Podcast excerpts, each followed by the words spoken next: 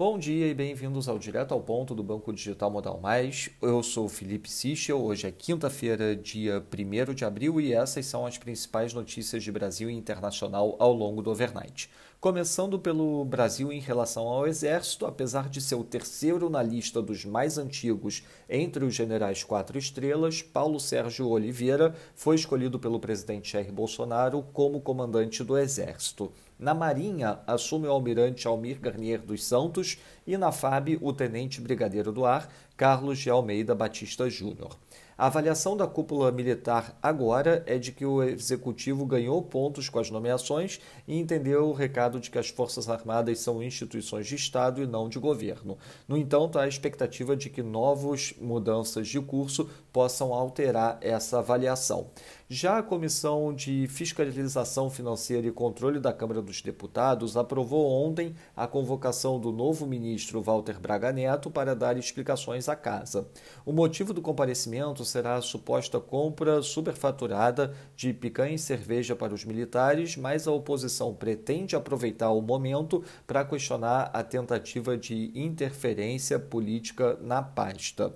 A medida foi uma consequência de um descaso do governo que não conseguiu trocar a convocação por um convite que normalmente são desconsiderados por ministros.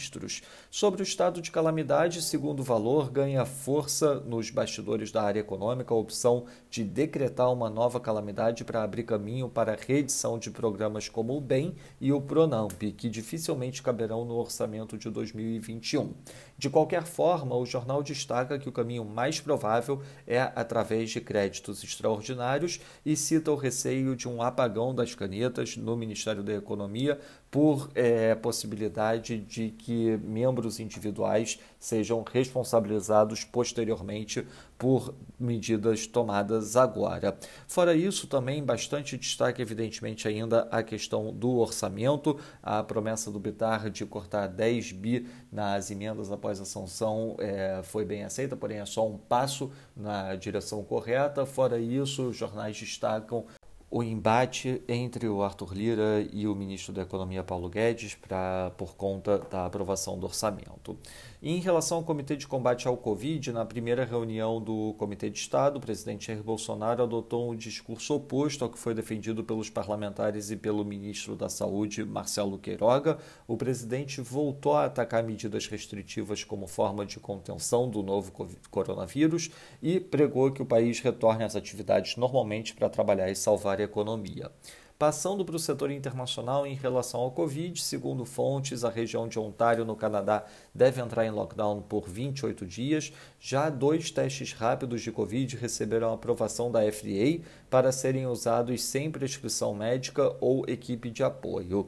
A entrega de vacinas da Johnson Johnson nos Estados Unidos foi atrasada por problemas na fábrica. Nos Estados Unidos, o Biden afirmou que os contratos de infraestrutura do novo pacote devem ser direcionados somente para empresas americanas. Destaque na Europa a divulgação dos PMIs Manufacturing finais. Na, no Reino Unido, o PMI Manufacturing veio em 58,9, melhor do que a leitura flash 57,9. No agregado da zona do euro também, surpresa positiva no Manufacturing PMI em 62,5, melhor do que a leitura flash 62,4 com destaque especial para a surpresa positiva na França e também na Espanha. Fora isso, na Alemanha, as vendas no varejo mostraram um avanço de 1,2%, abaixo do esperado 2%. Na China, o Caixin PMI teve leitura abaixo do esperado, com 50,6%, o esperado era 51,4%, também abaixo da leitura anterior, 50,9%. Na OPEP, segundo Reuters, a organização pode discutir hoje, além da extensão dos cortes, um aumento gradual da produção de 500 mil barris por dia à frente. Na agenda do dia, destaque para a PIN aqui no Brasil, nossa expectativa é de um avanço de 0,5%. Também a divulgação do PMI industrial às 10 da manhã. Às 10 e meia da manhã, a divulgação do PMI no Canadá. E às 11 da manhã, a divulgação do ISM Manufacturing no Canadá também. Às 4 da tarde, uma aparição do Harker do Fed. Lembrando que amanhã teremos a divulgação do payroll nos Estados Unidos às 9 e meia da manhã. Nos mercados, o dólar index enfraquecendo 0,04% no momento, o peso mexicano avança 0,06%, enquanto o zar sul-africano avança 0,30% e a lira turca avança 0,82%.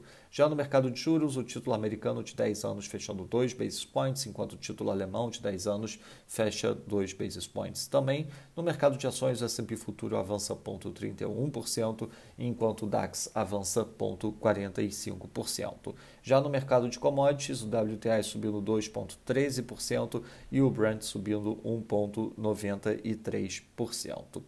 Lembrando a todos que no domingo divulgaremos o nosso Before Market Opens antes da abertura dos mercados internacionais. Essas foram as principais notícias do overnight. Um bom dia a todos, um bom feriado amanhã e até o nosso próximo podcast direto ao ponto do Banco Digital Modal Mais na segunda-feira.